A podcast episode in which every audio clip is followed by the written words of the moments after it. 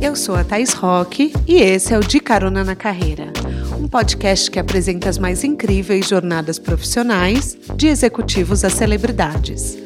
Juntos, nós vamos passear pelos caminhos percorridos por pessoas de sucesso e eu vou te mostrar que o impossível é só uma questão de ponto de vista. Vamos embora? Hoje eu vou conversar com uma ex-bailarina que virou empreendedora. Quem ouve podcast sempre já tá ligado que essas mudanças de rumo são algo que a gente ama por aqui. A nossa carona hoje é com a Gisela Assis, uma mulher apaixonada pelo trabalho que ela desenvolve. Como dá para notar ao ver as conquistas da Lapima, marca de eyewear que ela toca com o marido Gustavo. A marca nasceu em Campinas, onde o casal mora com os três filhos e começou com um maquinário restaurado que eles compraram no ferro velho e só tinham dois artesãos. Aquele perrengue, gente. Que, aliás, é outra coisa recorrente que os caroneiros adoram. Desde o início modesto, a Gisela construiu uma grife de luxo que ganhou não só público brasileiro como internacional. Desde 2016, quando saiu do papel, a marca já alcançou 280 pontos de venda no mundo até agora, entre eles Barneys, Modo Operandi, Bergdorf. Nada menos do que 70% da produção é exportada. E para você que sonha em empreender, ela vai contar como foi de um extremo ao outro. Claro, passando por várias fases que viveu. O balé clássico na Alemanha, a faculdade de publicidade, o trabalho em farmacêuticas. Apertem os cintos que a estrada da Gisela já começou.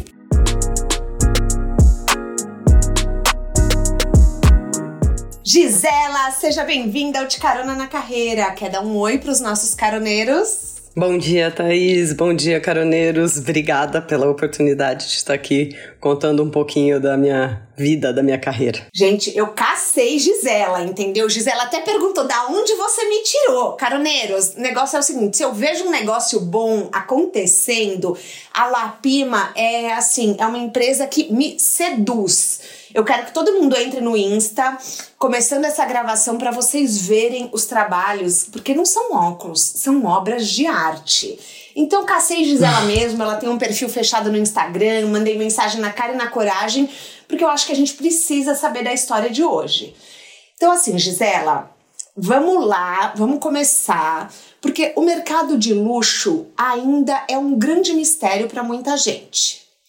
Mas vocês conseguiram Sim. criar um negócio de nicho num mercado de alto desejo.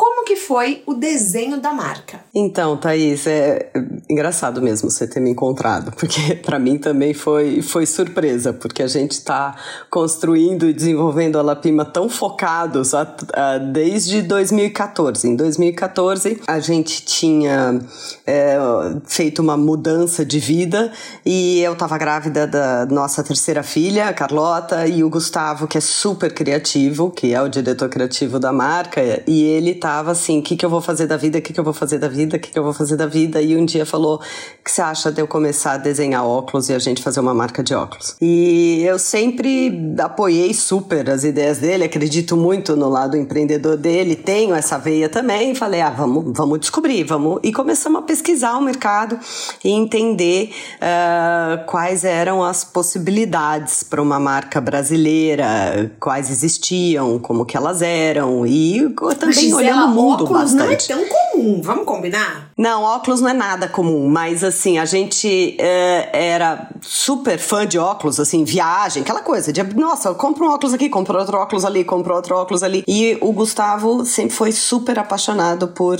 por arquitetura, por arte, por produto e ele queria um produto que fosse também uma, possível escultura e que não fosse tão perecível, que não precisasse trocar de coleção com tanta frequência, que não tivesse que, que fazer desconto, que, que pudesse ser um produto mais que vivesse mais. É, que, que, sabe, como antigamente, antigamente a gente tinha nossos avós que tinham aqueles óculos, que eles vinham e contavam do óculos, que tinha, e passava a vida inteira usando o mesmo óculos, sabe? A gente tinha essa poesia por trás daquele, daquelas é, hoje situações. É tudo tão descartável, né? Tudo, nossa, é, é, é chega, então. chega a ser triste, né? Porque de repente um produto está em alta, daqui a pouco você fala, ah, não combina mais É, então assim, a gente desenhou a Lapima para ela também, apesar dela ter uma pegada muito fashion de comunicação, ela o, o, produto em si, ele é um produto que, que, que ele tem uma característica mais é, de last longing. Então, assim, o design dele vai ser um design que você não vai olhar para ele daqui seis meses e falar, nossa, isso tá totalmente fora de moda, que coisa horrível, eu não quero mais usar esse óculos. Onde eu tava na cabeça que eu comprei isso? Foi só naquela fase. É, isso foram coisas que a gente desenhou para para que a marca é, fosse o que ela é hoje. E foram dois anos de desenho de marca, porque aí ele começou a desenhar no papel, aí a gente encontrou alguns artesãos, aí a gente começou a procurar fábrica que quisesse produzir esse óculos pra gente. E isso foi uma saga pelo Brasil inteiro, porque o Gustavo também não queria. É, e a gente não sabia se a marca ia virar ou não. Então a gente falou: meu, ir pra Itália, eu ir comprar uma produção enorme desse produto X sem saber aonde é que vende, como é que vende, para quem que vende, a gente precisava ter um pouco mais de, de força. E no fim, a solução encontrada foi da gente construir nós mesmos esse óculos. Então, é, isso é uma história maluca também, mas, mas a gente queria estar no luxo, era isso, porque a gente sabia que o desenho que ele estava fazendo era uma era coisa luxo. muito única e nova. A gente pesquisou bastante o mercado. Não existia o que o Gustavo tinha em mente de fazer, não existia mais. É, Mas não é dá medo, volume. por exemplo, se não existe, às vezes a gente pensa, pô, então se vendesse, será que já não existiria? Você entende, entende a, a, o raciocínio um pouco limitado? É um pensamento que assim, poxa, mas será que vai ter público? Então, chegaram a falar isso pra gente. A gente levou o primeiro Carlota, o primeiro modelo desenhado e, e que a gente conseguiu fazer um protótipo foi um Carlota, e que é o nome da nossa filha, inclusive. E, e a gente, é, numa viagem, levou o Carlota em algumas óticas que a gente achava óticas que poderiam vender esse tipo de produto, porque no exterior tem óticas especializadas em, em marcas independentes de óculos. Uhum. Então, nós fomos numa dessa e visitamos, e a pessoa falou pra gente: olha, esse tipo de óculos, esse design, não é o que vende hoje em dia.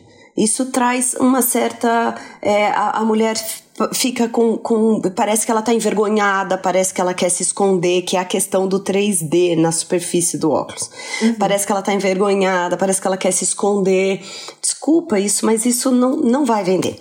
Do mesmo jeito que a gente ouvia que isso não ia vender, a gente ouvia de quem a gente estava tentando que produzisse pra gente que a gente era maluco, porque aquilo ia ser uma fortuna para produzir, porque os ângulos, todos os detalhes que o Gustavo queria que mantivesse no óculos, aquilo ia custar muito caro e que ninguém ia pagar tão caro por um óculos feito no Brasil e que tivesse um design tão maluco. Era assim Ou que seja, foi desencorajamento de todas as partes. de todas as partes. E só que sei lá, a gente é super resiliente, a gente acreditava muito e a gente estava com muita vontade de fazer um negócio nosso que a gente pudesse realmente criar todas as etapas desse negócio. Nossa, Gisela, mas assim, eu fico pensando o medo que deve ter dado, porque vocês têm três filhos, querendo uhum. ou não, a renda da família dependia disso, é. né? É. E vocês estavam, eu falei na abertura, mas assim, vocês tinham um negócio que era é, uma fran... vocês tinham algumas franquias de moda e daí vocês resolveram fechar. Sim. E daí foi assim, era meio que ou tudo ou nada. Eu imagino que vocês não tivessem investimento ilimitado, então vocês planejaram para investir na Lapima, né? É, esse, esses, esse dois anos de, de pesquisa, que a gente chama até que ela lançasse, foram dois anos de pouco gasto, porque era uma coisa muito pequenininha. Era uma coisa muito pequenininha, muito nossa. Aí, em 2016, a gente falou: nossa, tipo, conseguimos, conseguimos a primeira produção, fizemos lá 50 Carlotas. A gente começou a vender para familiares, amigos, é, pessoas que tinham visto a gente passar por aqueles dois anos, né? Era até engraçado, porque tinha gente muito próxima que falava: Meu, vocês não vão lançar essa marca nunca, o que, que vocês estão fazendo?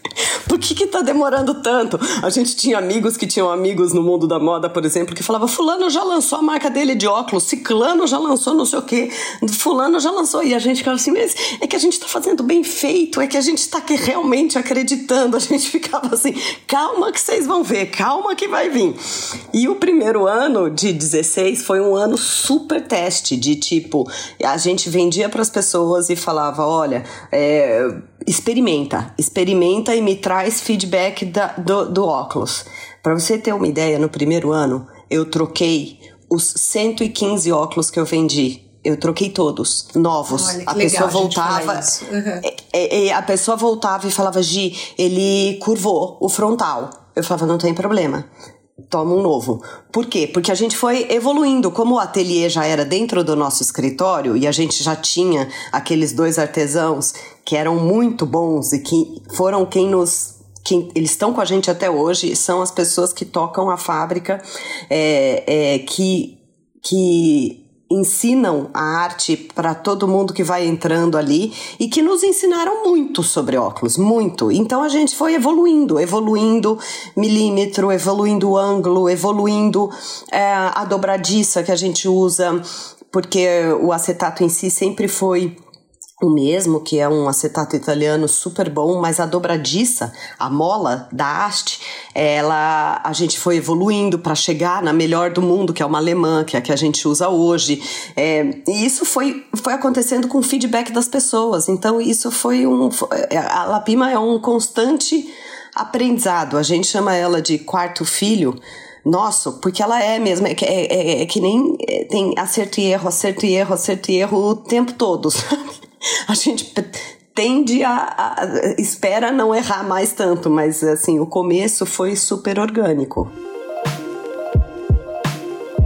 E eu acho legal a gente contar que vocês não queriam ser fabricantes, que vocês queriam, foi o que você falou, que vocês queriam levar para Itália ou para o Japão, que é o que muita gente faz. Mas daí vocês não encontravam é, artesãos que fizessem o que vocês queriam. E vocês re resolveram restaurar maquinários antigos.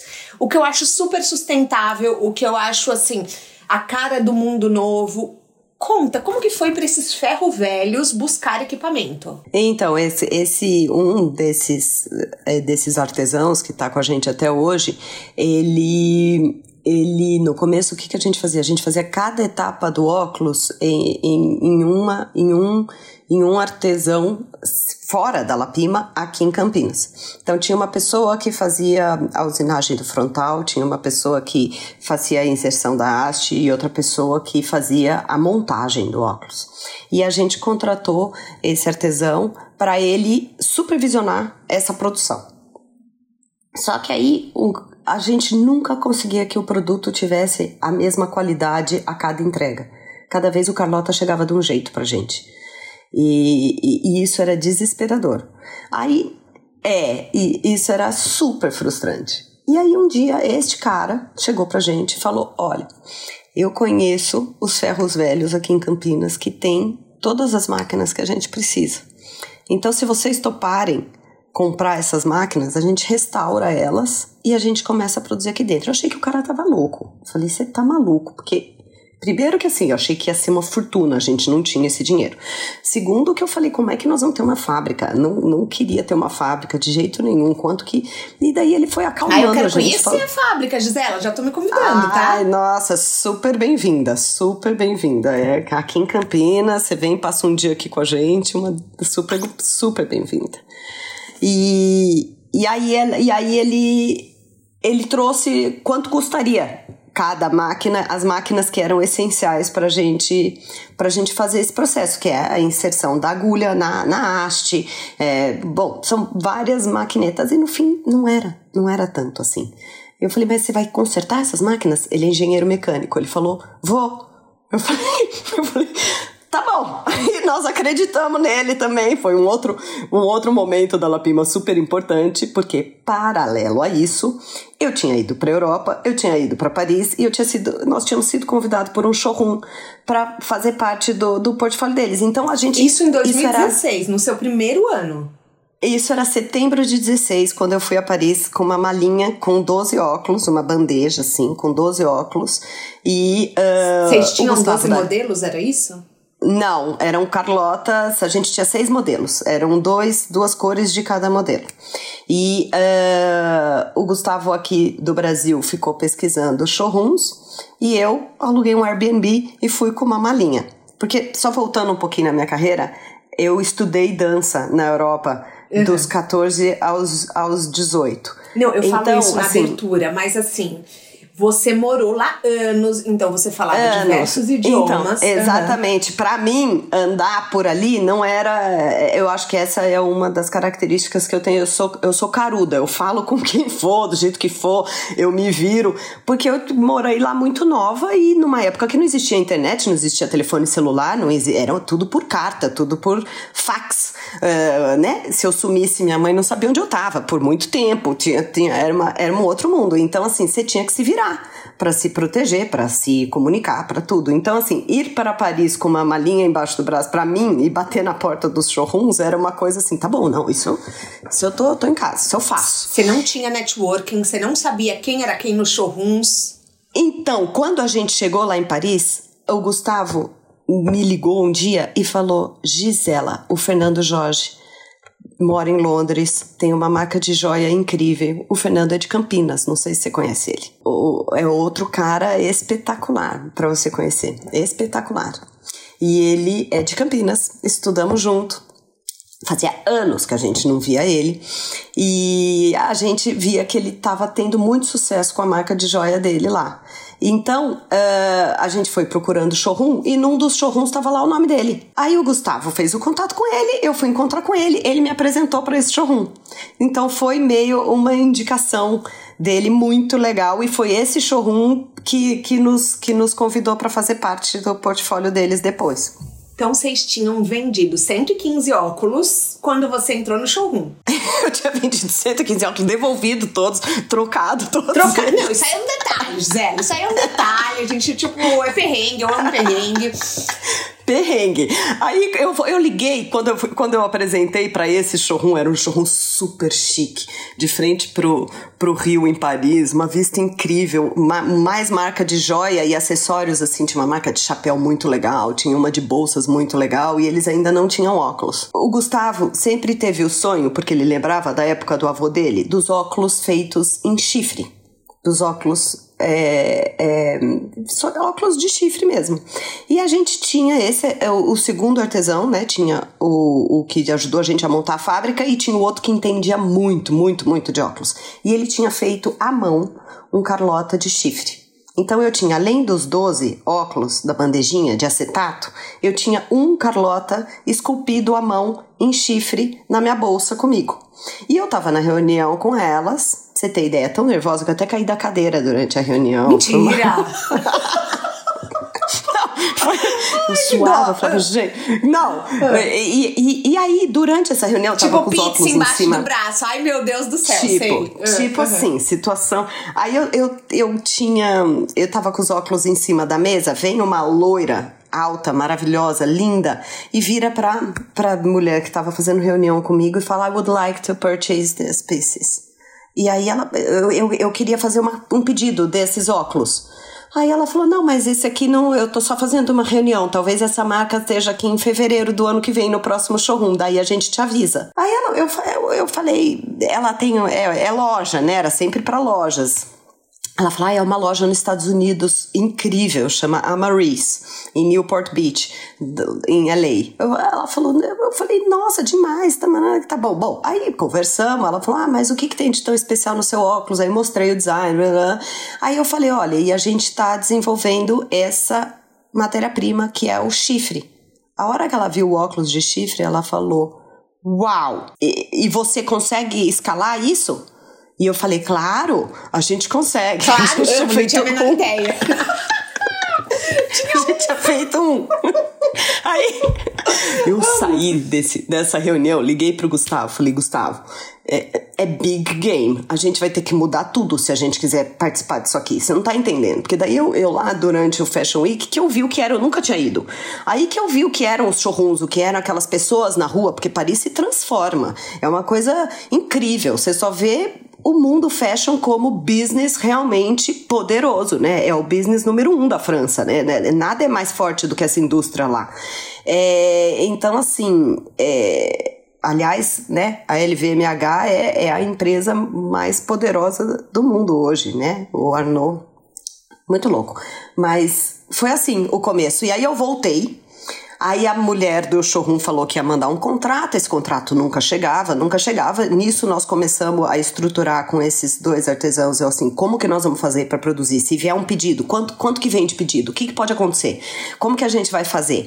Aí entramos na viagem dele de comprar as máquinas, de restaurar as máquinas. Nessa época o Gustavo ficava lá no ateliê com eles das nove da manhã à meia-noite, todo dia. Restaurava a máquina, fazia um óculos, fazia outro óculos, via se dava certo, tentava, provava, blá blá blá. No dia 22 de dezembro, a gente recebe o contrato e o, o convite oficial, dia 22 de dezembro de 2016. De 2016. Para você estar em fevereiro. Pra gente estar tá em fevereiro lá.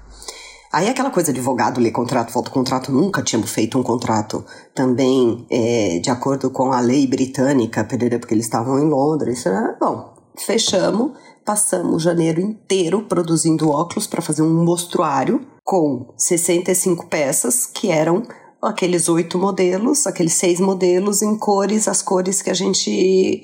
É, que até hoje são as cores clássicas da Lapima, são as cores que perpetuam a Lapima durante o ano todo. São as cores que nunca deixam de existir, que é a, a, a cartela de cor que a gente escolheu para ser as cores clássicas.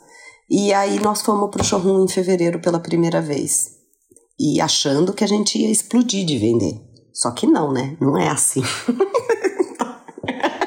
Só que você mostra para um monte de gente, você passa o dia inteiro lá em pé mostrando seu óculos. É, é um puta perrengue. E aí depois você volta e você fala: Nossa, eu fiz tudo isso e eu vendi 20 óculos. Sim, mas é, é assim que começa. É assim que começa. Sim. Vocês já tinham é, aquela licença, o radar, que é uma licença para exportação, ou vocês estavam tirando?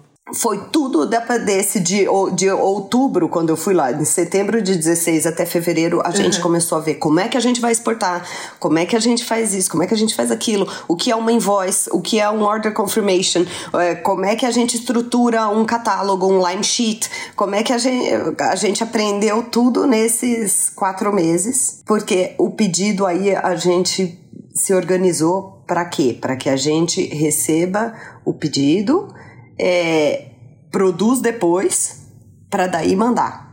Então a gente não saiu produzindo, a gente fez aquele mostruário e esperou o pedido chegar. Então a gente tinha assim se organizado com matéria-prima, a gente tinha matéria-prima para aquele pedido suposto que a gente achava que um que dia vocês a gente achavam ia que ia ter. rolar. Uhum. Mas a gente uh, esperou chegar o pedido para daí começar a produzir.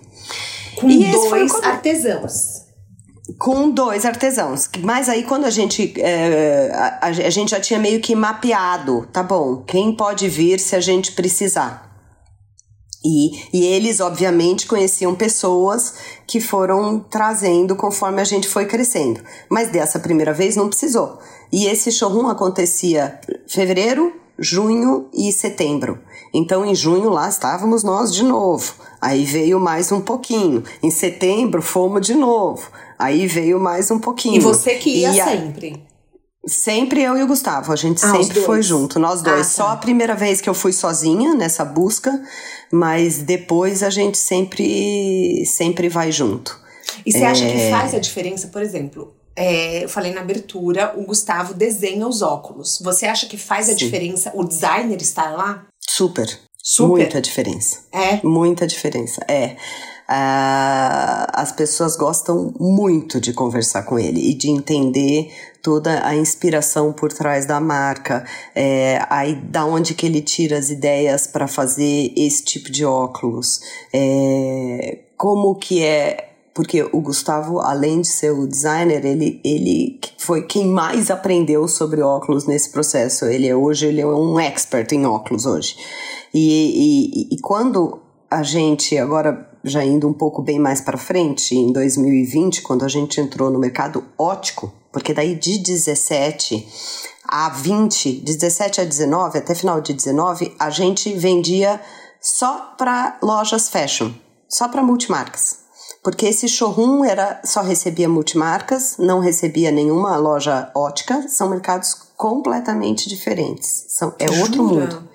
É, é outro mundo, outra linguagem, é outro, outro tudo. E, na, e no fashion, a gente tinha alcançado é, muita coisa legal, né? A, a, a Moda Operandi comprou, a Barney's comprou, depois veio a Bergdorf, depois veio é, a Matches, Com, vieram várias boutiques como essa Marie's, como a By Marie, várias boutiques muito muito chiques, muito lindas, em que as buyers ficam encantadas pela beleza estética do óculos uhum. e pela beleza da comunicação. Mas quando você entra no mundo ótico, eles entendem tecnicamente o produto. Então, quando, quando você passa a entender tecnicamente o produto, a gente, na primeira vez que a gente foi receber óticas, a gente estava tão nervoso quanto a primeira vez que eu fui no showroom, entendeu? Porque a gente falou, meu Deus, agora é, é por enquanto todo mundo acha incrível nosso óculos, mas será que o ótico vai achar também? Eu procurei, mas não encontrei, tá? Vou ser bem sincera. E eu procurei, caroneiros, um curso online de como desenhar óculos. Porque eu falei, gente, da onde que o Gustavo aprendeu isso? Deixa eu dar um Google. Fui lá no Google e botei em inglês How to Design Sunglasses. Como fazer o design de óculos. Aonde que o Gustavo aprendeu, Gisela? Porque eu não achei curso online. Então, aí eu, eu entendo esse olhar dele como uma coisa meio genial aqui. É, eu também não sei te dizer como ele aprendeu. Ele sempre foi fascinado por arquitetura, por arte, sempre teve um senso estético muito aguçado, muito aguçado. Para você ter ideia, é, a casa que a gente mora, ele fez junto com o arquiteto, entendeu? Graças a Deus era um escritório é, pequeno de dois, de um casal muito jovem também, que toparam que o Gustavo se metesse em absolutamente tudo, mas ele se metia no detalhe da quina do rodapé, do encontro do rodapé com o chão e o vão que fica entre o rodapé e o chão. E eu, e eu participava daquelas reuniões e eu falava, meu Deus do céu, como é que ele tá enxergando isso? Gente, e quando foi... ai, desculpa, Gisele, eu ia pensar, meu Deus, que porre, eu só quero comprar o rodapé. Assim, na, na parte da piscina, levou três meses discutindo a borda da piscina. Eu falava, eu não vou mais na reunião, porque eu só quero a piscina. Eu só quero. Exato! Tudo, tudo certo, tudo certo. E ele, não, mas a, a água, o encontro da água com o deck, com o jardim, com não sei o que. Eu falava. E isso é a mesma coisa no óculos. E esses artesãos foram, foram no, explicando muito para ele, é muito detalhe no óculos. Ele é tudo e são detalhes milimétricos para que ele vista bem, encaixe bem, você se sinta bem usando. Pensa, é, é um acessório que está no seu rosto. É muito forte isso. É a primeira coisa que você entra no lugar e a pessoa vai ver se você tiver de óculos. Aquilo grita na cara da pessoa e, e, aquilo te pode transformar a pessoa ou numa coisa muito linda ou numa coisa muito feia né? Tem óculos que, que, que... E ele foi se aprofundando na, nesses, nesses detalhes. Uh, quando uh, também uh, ele sempre desenhou à mão, mas tinha. Hoje, nossa equipe conta com com três arquitetas e uma designer de produto, que são as pessoas que passam todo o olhar dele do papel para o computador para todos, todos os softwares de computador. Então, também, quando a gente contratou um designer, essa pessoa entende de design. Então, foi junto com ele criando, passando do papel para o computador o que ele queria. Mas foi um, um, aprendizado assim, sem curso mesmo, sem curso nenhum, e, e, e na cara e na coragem, de novo, na baita da resiliência de, de querer fazer o produto o mais bem feito possível e vocês têm orgulho de ser uma marca brasileira. Então vocês têm o objetivo de levar o Brasil para o mundo através do olhar de vocês. Da onde que vêm as inspirações? São elementos do país? Como funciona cada coleção? É, então, essa coisa de ser brasileiro a gente sempre quis, desde o começo. Então, é, é, somos super brasileiros. O fato de carregar o handcrafted em Brasil, o made in Brasil, é com muito orgulho que a gente faz isso. Uhum. É, o handcrafted, e, o que, que é? Explica pra gente em português é o feito à mão, feito é o mão, tá. construído tá. à mão, é, o, é, o, é a questão do artesanato ser todo aqui, porque ele é todinho brasileiro, apesar da gente usar matéria-prima importada, porque aqui não existe a mesma qualidade de matéria-prima, só por isso. Mas ele é inteirinho construído, desenhado e, e produzido aqui no nosso ateliê, tudo é feito lá. É, o Brasil é a maior fonte de inspiração. Então, uma das coisas muito interessantes que a gente começou a usar com a maior naturalidade foram cores. Então, assim, a gente sempre buscou ter cores diferentes, ousadas, lindas na nossa cartela. Uma vez atendendo uma, uma loja, o dono da loja falou: Mas como é que você teve coragem de ousar numa cor como ultraviolet, o roxo? o, o fúcsia, como é que você. Como é, da onde você tirou da cabeça de fazer um óculos dessa cor? Tipo, como é que você teve coragem? E aí, nós, com aquela pergunta, nós começamos a pensar, a gente falou, gente, a gente mora no Brasil. Campinas tem verde, tem flor, tem. É, a natureza do nosso país tem cores inacreditáveis, né? É, é, é muito, muito forte a cor aqui, muito presente. Então, assim, sempre foi essa a inspiração. Uh, a gente tem fases que a gente quer mostrar é, lugares que nos encantam, como o Saco do Mamanguá em Paraty, como o Brasil Central, que a gente fez sobre Goiás e todo o Cerrado brasileiro, é, a Serra do Mar, aquela potência, né, aquelas cadeia de montanhas gigantesca que a gente cruza para chegar na praia, e como tem, por exemplo, a coleção nova que a gente vai lançar em fevereiro, é, que é todinha inspirada numa vela de jangada. Uhum. Então, é, de, de, depende, entendeu? Depende Entendi. do momento do Gustavo, da inspiração que está por trás. Tem coleção que ele lança um modelo e várias cores, tem coleção como essa da vela, que vão ser oito modelos em menos cores. Não tem uma regra, a gente não segue uma regra. É, Vocês não toda seguem, por exemplo, o brand book da moda. Então, assim, é, as coleções, as cores Pantone, é, que o Fashion Week, que as marcas estão seguindo. Não, não, a gente nem olha para isso.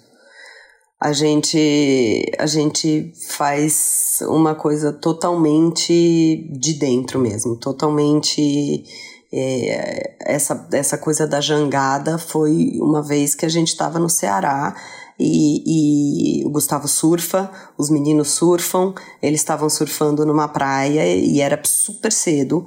De repente vem assim, sei lá, umas cinco jangadas juntas voltando do, do da pescaria e elas surfam para entrar na praia. Elas são jangadas de madeiras construídas à mão.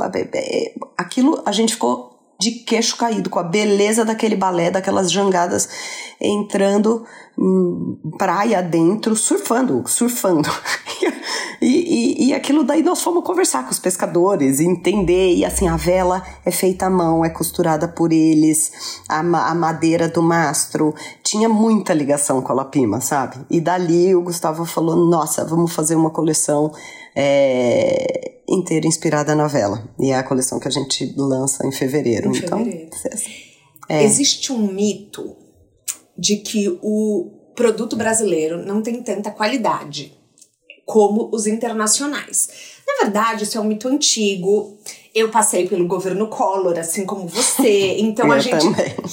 Eu tô denunciando minha idade aqui. Então, assim, onde a gente ainda não tinha fronteiras abertas, tem, tem toda assim, a maquiagem também já passou por isso. A Bruna Tavares veio aqui, eu conversei com ela, que ela foi pioneira em lançar maquiagens de qualidade, assim, no Brasil.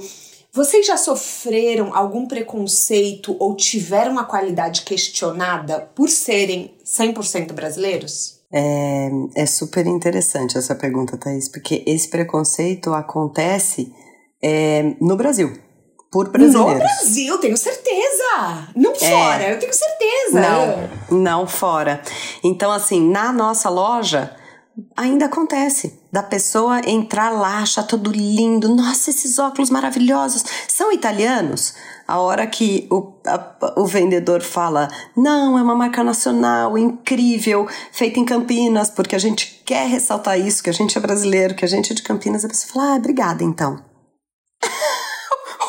Ou a pessoa fala, ah, comprei um Prada. Ou, ah, comprei um Chanel. E tipo, ah, o, o Chanel é feito em cinco minutos. Ele, ele não carrega a, a, a potência de uma Maison. É, o, o óculos não. É, então, assim, existe, existe esse preconceito ainda. Eu acho que está melhorando, eu acho que, é, principalmente no nicho que a gente vende, as pessoas que gostam de arte, que acompanham arte, que acompanham arquitetura, esse é bastante o nosso público. A gente começou bastante por ali. É, essas pessoas gostam muito de de, de ter um produto nacional de qualidade, porque elas também entendem uh, a qualidade do artista brasileiro, né? Do, do, do, do, vem disso, mas assim, também tem o outro público que ainda não entendeu. Mas tudo bem, eu acho que isso é, é, faz parte da construção da marca também. Eu acho que isso é. Sim, com certeza. É, é, é com o tempo. Você falou maison, essa palavra. Vamos explicar para os caroneiros, porque assim, é, o mercado ótico é um pouco diferente das marcas que a gente está acostumado a ver. Por exemplo, você falou Prada, é, Dior, Hermès. A, a gente conhece como as marcas da moda funcionam. Como é o mercado ótico, por exemplo, uma o que é uma maison? Então, no mercado ótico é, existem as marcas comerciais, é, Muitas delas são licenciadas, então essas grandes casas de moda, a Chanel, a Prada, a Dior, os óculos delas são feitas por uma fábrica que faz vários óculos e eles licenciam a marca. É, e existem, existe um mercado independente de óculos, que são marcas como a Lapima. E existe marcas como a Lapima na Alemanha, na Suíça, na França, na Inglaterra, nos Estados Unidos. E esse mercado de independentes, ele é mais maison, ele é mais exclusivo, ele é mais uh, feito à mão, ele é mais uh, a busca da matéria-prima de super qualidade, ele é mais como uma alta costura. Tá. Entendi. Então, e, e, e ele, existem pontos de venda, principalmente fora, que são especializados em vender esse tipo de marca só, não entra junto com a comercial. Tá. E, e, então é bem, é bem dividido, é super interessante, assim, e é nesse mercado que a Lapima tá, e é nesse mercado que a Lapima quer tá. Eu não quero expandir, virar uma coisa é, é, é enorme, onde a concorrência é, vira outra coisa, e não a qualidade do produto, e não a qualidade do, do, do design. Hoje vocês estão em 280 pontos ao redor do mundo e Sim. ainda são considerados uma marca pequena no mercado de nicho. Para eu ter ideia, que é uma completa ignorância da minha parte, por exemplo, uma marca grande, uma maison grande, ela tá em quantos pontos, por exemplo? Não, não, não tô falando Chanel, não tô falando é, essas. É, isso eu, eu, nem sei te dizer. Não, não, não, não, não essas, mas assim, a, o que é considerado no mercado ótico como se fosse uma lapima, só que é, ma maior. Qual que é o, o, a quantidade de pontos de venda? 600. De 600 a mil. 600 a mil pontos de, de venda é, é, é grande. É, é, é grande.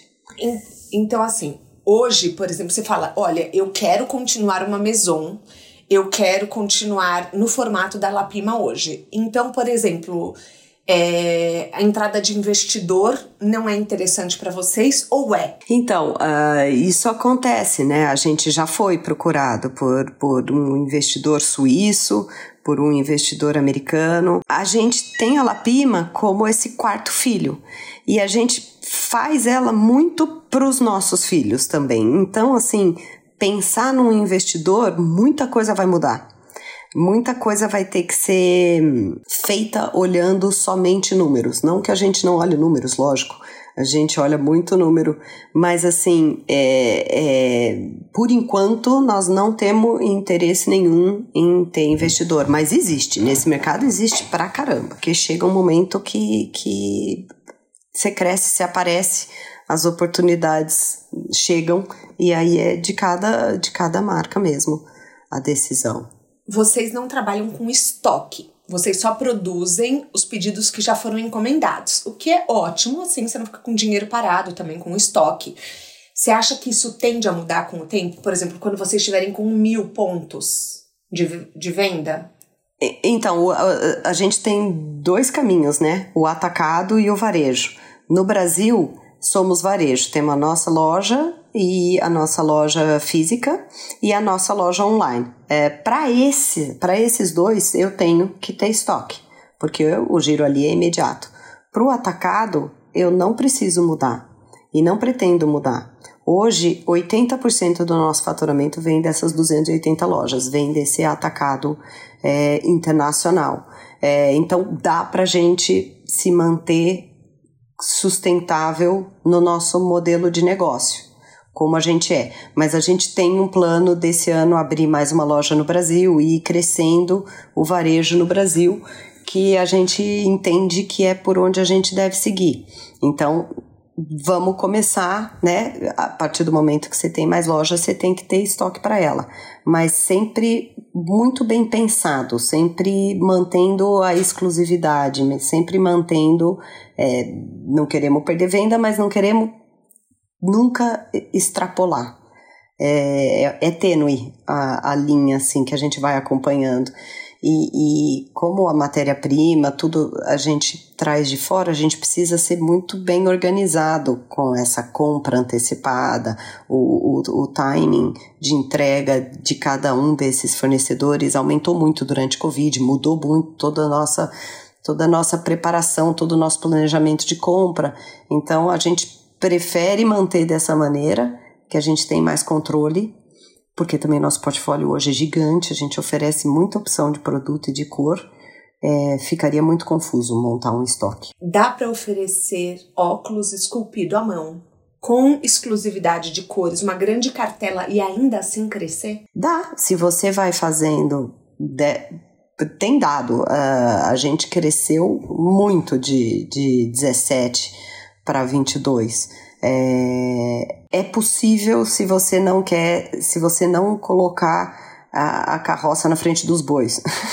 Eu acho que, que esse que é o, o diferencial. É você saber quantos pedidos você vai receber por feira, quantas lojas você vai abrir por semestre. É, existe todo um planejamento dessa maneira, não é um crescimento desvairado. Você falou da pandemia do Covid e em 2020 acho incrível a gente contar essa história porque o que, que aconteceu? Grandes mesons pararam de conseguir fazer a entrega e a Lapima estava lá fazendo suas entregas, crescendo aos pouquinhos e a pandemia foi um boom. O que, que rolou Gisela, que eu, eu já sei o que rolou, né? Mas quero contar para os caroneiros como foi esse, essa expansão, assim, escalou a Lapima, cresceu de uma forma surreal. Conta como foi. É, é para a gente foi muito interessante, porque fevereiro de 20 a gente estava em Paris é, fazendo já um showroom só nosso, só da nossa marca, e foi quando a gente abriu para as óticas. E as óticas francesas, existia uma demanda das óticas francesas já por Lapima, porque a gente estava indo lá todo ano, desde 17, eles vinham, foram os primeiros a nos encontrar. E a gente ali fez uma venda super expressiva. E quando voltamos, fechou o mundo.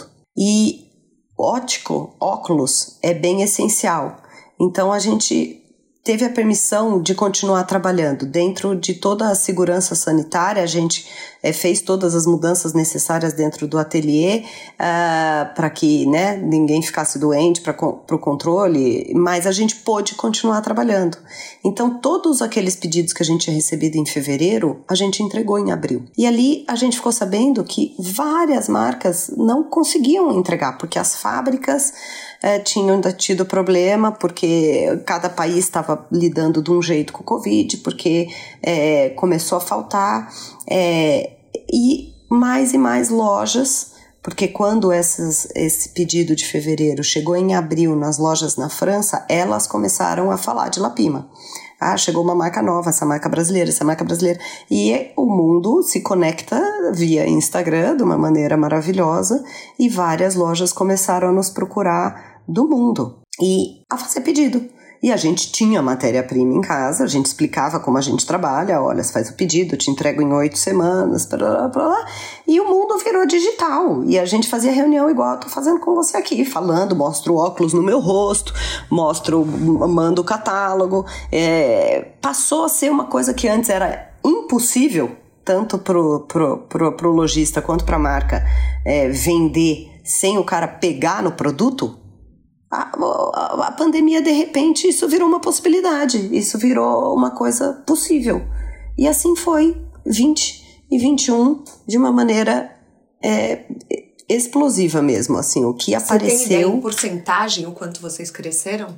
De 20 para 21, nós crescemos 10 vezes. É, foi uma loucura. E aí foi uma loucura. Aí foi uma loucura de artesãos, de, de ensinar, de Vocês não de tiveram produzir. quebra de estoque em momento algum? A gente teve quebra de entrega dessas, dessas matérias-primas, mas como a gente tem um, uma coisa de, de cor, uma cartela de cor muito grande, também tivemos que ter todo o jogo cintura comercial de falar: olha, eu não tenho aqui o acetato caramelo. Você gostaria de conhecer o acetato Havana? Que é muito próximo e a gente tinha estoque. Ah, quero conhecer. Aí tu vai lá e mostrava. E tava todo mundo durante a pandemia muito mais compreensivo Tava claro. todo mundo Tava uhum. todo mundo entendendo a dor de todo mundo. Foi, foram, foram dois anos muito interessantes de, de negócio, eu acho, que existia muita, muita compreensão. Coisa que quando você está no dia a dia, o que a gente aprendeu muito exportando no início era assim: você tem que ter. É, que a gente chama de, de cinco Qs. Então você tem que ter a qualidade no produto, a qualidade na entrega e no prazo, a qualidade do serviço, a qualidade criativa e a qualidade do pós-venda. Você tem que entregar esse pacote para o cliente internacional, senão ele, meu, se você fala que você vai entregar na semana 14 e se seu produto chega lá na semana 16, ele já vai falar, hum, se você fala que vai chegar 30 óculos e chega 22, você vai perdendo credibilidade. Então a gente sempre manteve esses cinco como regra. Só que durante a pandemia você não tem controle do seu fornecedor, você, né? Você não tem uhum. como controlar. Então, isso tudo era compreensível. Olha, vai haver atraso, porque o prazo do acetato italiano, que era de quatro semanas, virou oito. E eles mandam um e-mail: olha, desculpa informar que o nosso prazo agora, em vez de quatro semanas, é oito uhum. para a produção do acetato. Só avisam, né? Só avisam. E você que é pequenininho, então, tipo, você não tem nem para quem ligar lá e, e reclamar e brigar. e brigar, entendeu? Você só tem que tentar avisar os seus clientes que aquele seu prazo de oito talvez vire 12. Então, esse tipo de coisa aconteceu. Mas nada que pudesse. É, é, é coisa do negócio, você tem que ter esse uhum. jogo de cintura. Agora o mundo tá voltando e as coisas estão meio que voltando a ser como eram antes é, é tenso, é mais tenso, porque a gente está de outro tamanho, a exigência de nós mesmos para com o negócio é gigante, então a gente, é, é a gente se cobra muito, então é, tem que fazer tudo muito bem feito. A gente está indo com essa coleção Vela agora para Milão em fevereiro. É a primeira vez que a gente vai participar de uma feira que se chama Mido, é a, uma das feiras mais importantes do mercado ótico no mundo, na Itália. Para você ter ideia, durante 20, fim de 20, início de 21, nós entramos na Itália. Primeira loja italiana apareceu. De novo, foi mais um momento de suador, porque a gente falou: meu Deus do céu, a meca do óculos, né? O mercado onde. Ah, é a meca todos do óculos, os eu não sabia. É, é, a Itália é o país onde né? Se o óculos é italiano, que até muitas clientes entram lá na Lapime e perguntam: ah, é italiano? É, se, ele vem com selo de qualidade, sabe? Assim, como chocolate Sim. suíço. Uhum. É, o óculos é italiano, o sapato italiano, couro, essa a cultura, né? dessa, dessa feito à mão italiano. E nós entramos lá super bem. Uh, são 20 lojas hoje na Itália vendendo Lapima e vamos participar dessa feira que e nós somos essa é uma feira enorme que tem maquinário, tem matéria-prima e tem as marcas de óculos de todos esses mercados que eu te falei uhum. e no, no, nicho da Lapima, que é independentes de luxo, nós somos a primeira marca brasileira a ser convidada a participar. Que máximo! E é super legal. Então a gente está assim, fazendo booth, desenhando o stand, preparando tudo que tem que levar de decoração desse stand, que, que história que nós temos que contar lá dentro, é, que, quanto de negócio nós vamos fazer lá, que tipo de negócio nós vamos fazer lá. Então vai ser um. 2023 promete ser um ano assim. Muito interessante, de muito trabalho, mas assim, de muitos desafios para quem quer vender o produto internacionalmente. Vamos fazer uns cinco dicas? Eu acho que são essas cinco que eu te falei. Do quê? Cinco, cinco qualidades que você tem que ter. Eu acho que você tem que ter produto impecável e sempre igual. Não apresenta o produto na feira de um jeito e entrega ele de outro jeito quando chegar na loja do cara. Ele vai notar. É, o, o, o, o, tanto o dono da loja quanto o consumidor é, europeu é muito criterioso, né? Ele percebe o produto. A entrega, o prazo, você não tem problema se você falar que você vai levar três meses para entregar, mas entrega. É, isso é super importante. O serviço, que é a comunicação entre o cliente e a gente, a resposta de e-mail rápida. Uma dica que a gente recebeu de uma amiga num Fashion Week é a gente falou, encontramos com eles e falou: Nossa, a Barnes entrou em contato, agora eu tenho que mandar para eles o line sheet, blá, blá, blá, eu tô super nervoso, como que eu faço? Porque era super importante pra gente. Ela falou: Responde imediatamente. Quanto, quanto antes você responder, mais profissionalismo você passa. E, e isso é uma coisa que estressa muito, porque você não, a gente não deixa a caixa de correio no, no e-mail ficar lotada nunca, mas demonstra que você está atento ao negócio, demonstra que você está é, em cima do que você está fazendo. Então, essa qualidade do serviço é super importante. A qualidade criativa, eu acho que cada feira você ter uma nova coleção, seja ela grande ou pequena, mas criativamente, uma novidade criativa, é, isso mostra também uma consistência, um empenho, uma vontade de fazer com que essa marca tenha um portfólio é, relevante e o pós-venda, né? Que às vezes hum. acontece. Ah, quebrou uma haste, Sim, é, saiu uma lente, é, meu cachorro comeu. Acontece coisas assim, malucas com o produto. E você ter um, um, um pós-venda forte também é importante. Hoje vocês estão com, vamos lá, me corrija se eu estiver errado, 35 artesãos. Ou seja, galera, caroneiros de dois, eles foram para 35.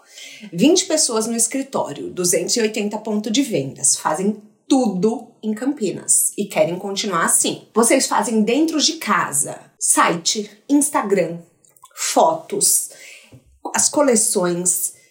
E o ateliê de vocês tem o maior público nos Estados Unidos. Vocês pensam em algum dia ir para lá ou vocês estão felizes em Campinas? A, a gente não pensa em mudar o ateliê, a fábrica, de jeito nenhum daqui.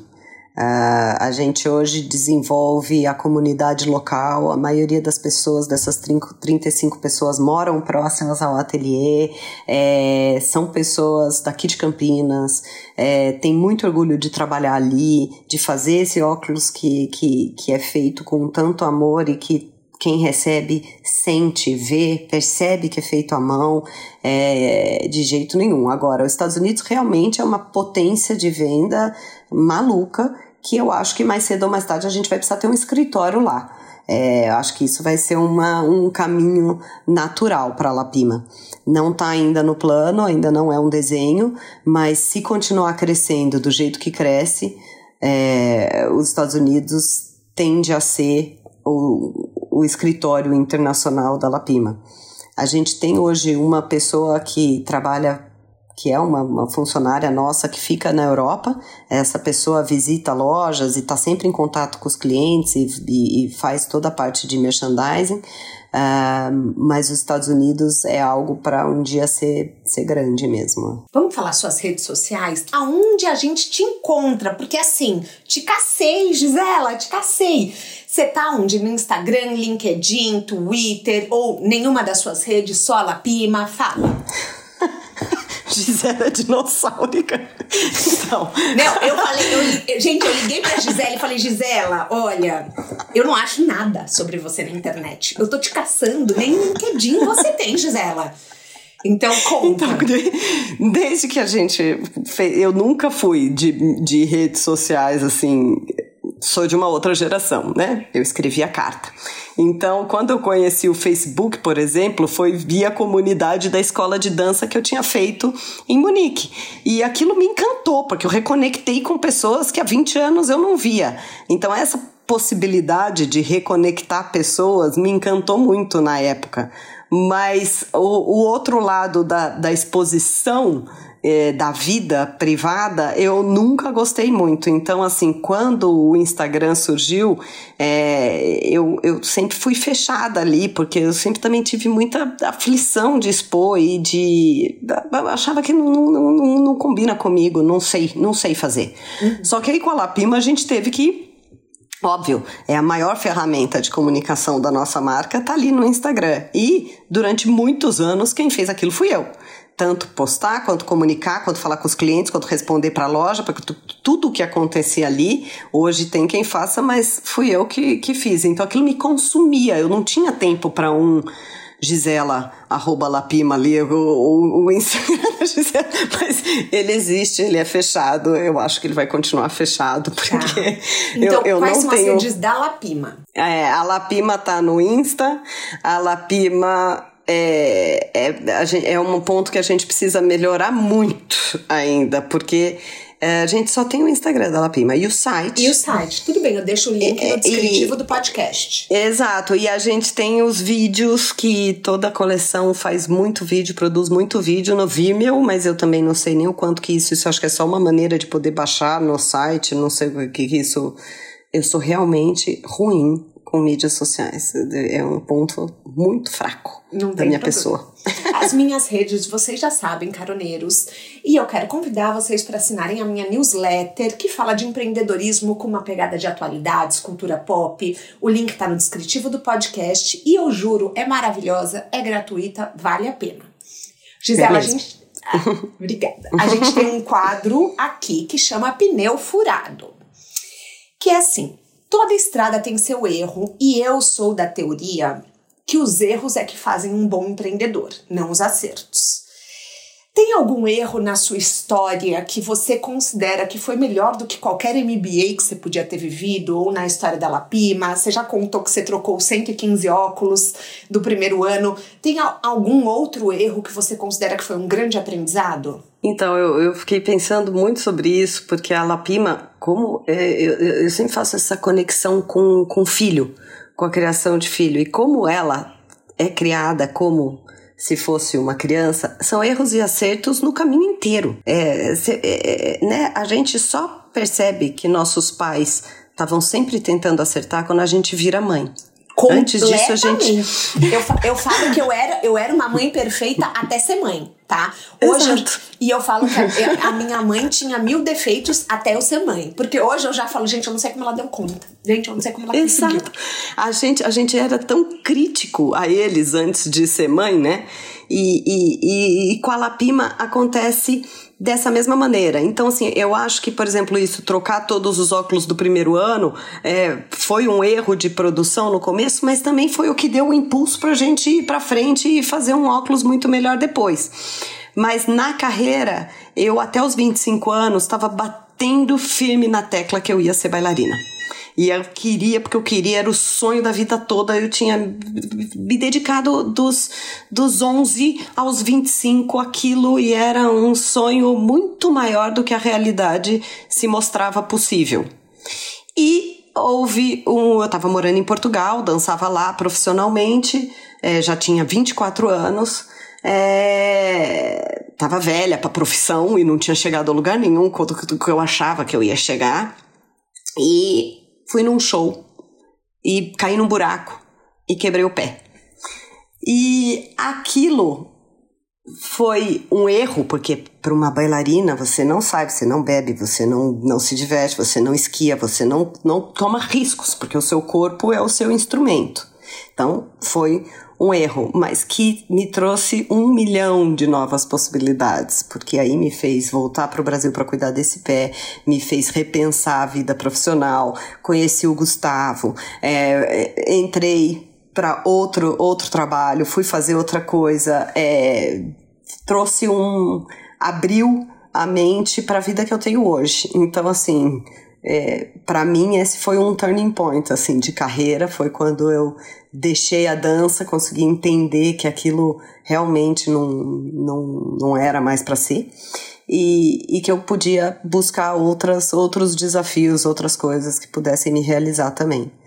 Então foi essa esse ponto. Na sua mala de viagem, um livro, um filme, um documentário ou um TED Talk que não tenham a ver com carreira ou tenham, você que sabe, é, mas que você indica que te marcaram de alguma forma. Aqui também eu vou trazer é, um documentário, mas é tá super ligado à dança. Tem dois coreógrafos que transformaram a dança em, que criaram novas linguagens de coisas que não existiam. E que eu faço esse paralelo modestamente com a Lapima, porque a Lapima está criando um novo design e, e ousadia que ninguém tinha coragem de fazer até pouco tempo atrás. E agora tem muita gente indo por essa linha. Então a primeira é a Pina Bausch, que é uma coreógrafa alemã que já faleceu de Wuppertal e ela criou, ela foi a criadora do dança teatro. Então ela trouxe, ela uniu essas duas artes em espetáculos de morrer de lindos e de impactantes e de profundos. E, então, para quem quiser assistir, tem filme do Wim Wenders sobre a Pina Bausch. Tem, tem, tem espetáculos no YouTube. Ela vinha muito para cá, para o Teatro Alfa, em São Paulo. A companhia, desde a morte dela, não vieram mais, com pandemia e tal, mas assim, é, é, é me transformou. A Pina me transformou. E mais recentemente tem um documentário que chama Mr. Gaga, que é sobre Ohad Naharin, que é o coreógrafo de uma companhia israelita chamada Batsheva, que ele criou também uma outra linguagem que chama Gaga Dance, é, que é muito interessante. Ele, ele desenvolveu um método para qualquer um dançar. Ele, ele, ele fala que o ritmo e a dança nascem com o ser humano e que conforme a gente vai ficando adulto, a gente vai perdendo essa capacidade de movimentar, essa, essa permissão de você extravasar pelo corpo. E ele é um bailarino que cresceu num kibbutz, super interessante a vida dele, nesse documentário conta tudo, se machucou muito dançando, muito. E uma, uma das últimas lesões que ele teve, ele ficou na cama e o médico falou: Meu, você não vai poder mais dançar, você vai se quebrar, você não, não vai ter corpo. E ele passou lá um tempo falando: Não, não é possível, se eu não danço, eu morro, então eu preciso. E ele desenvolveu um método que chama Gaga for People que é para qualquer um. E, e, em Israel ele faz. É, não, em Israel ele dá aula é, em praça. E você vê, tem no documentário, você vê gente de cadeira de roda, você vê velhinho, você vê criança, você vê todo tipo de gente chacoalhando o esqueleto, dançando mesmo, assim, loucamente, é, de uma maneira linda. Então, esses dois, para mim, são dicas, assim, que transformaram a minha vida de, de de possibilidade de criação de algo novo, da criatividade do ser humano, assim, extrapolar o físico, extrapolar. São duas personalidades muito fortes. Ai, Gisela, a gente chega ao fim da nossa carona. Eu amei, eu amei gravar com você. Valeu a pena a stalkeada, valeu a pena correr atrás de você, porque a Lapima é uma arte, o seu trabalho é incrível. E, e, eu tenho muito orgulho de marcas brasileiras, de empreendedores brasileiros. Assim, isso é o que move o meu trabalho. Então, assim, obrigada. Obrigada de verdade. Nossa. Super obrigada a você pela oportunidade, porque realmente eu, eu falo pouco, tenho, mas é, é, é, fiquei super feliz com o convite e, e, é muito gostoso poder conversar e contar a história e, e vamos que vamos, né? Tem muita coisa pela frente aí obrigada. Se você chegou até aqui e gostou do tema de hoje, eu indico o episódio da Maria Helena Pessoa de Queiroz e também da minha amiga Patrícia Bonaldi, que as duas levam a moda e a arte brasileira para o mundo. O De Carona na Carreira tem a consultoria de conteúdo do Álvaro Leme, a supervisão do José Newton Fonseca, a sonoplastia edição do Felipe Dantas e a identidade visual do João Maganin. Todas as dicas que a gente abordou até aqui, esses documentários que a gente falou, as redes sociais da Lapima, é, o convite da newsletter, o link para inscrição, estão todos no descritivo do podcast. Vamos embora lá no Instagram falar mais sobre o episódio de hoje. A gente volta na próxima semana com mais um de Carona na Carreira. Um beijo grande.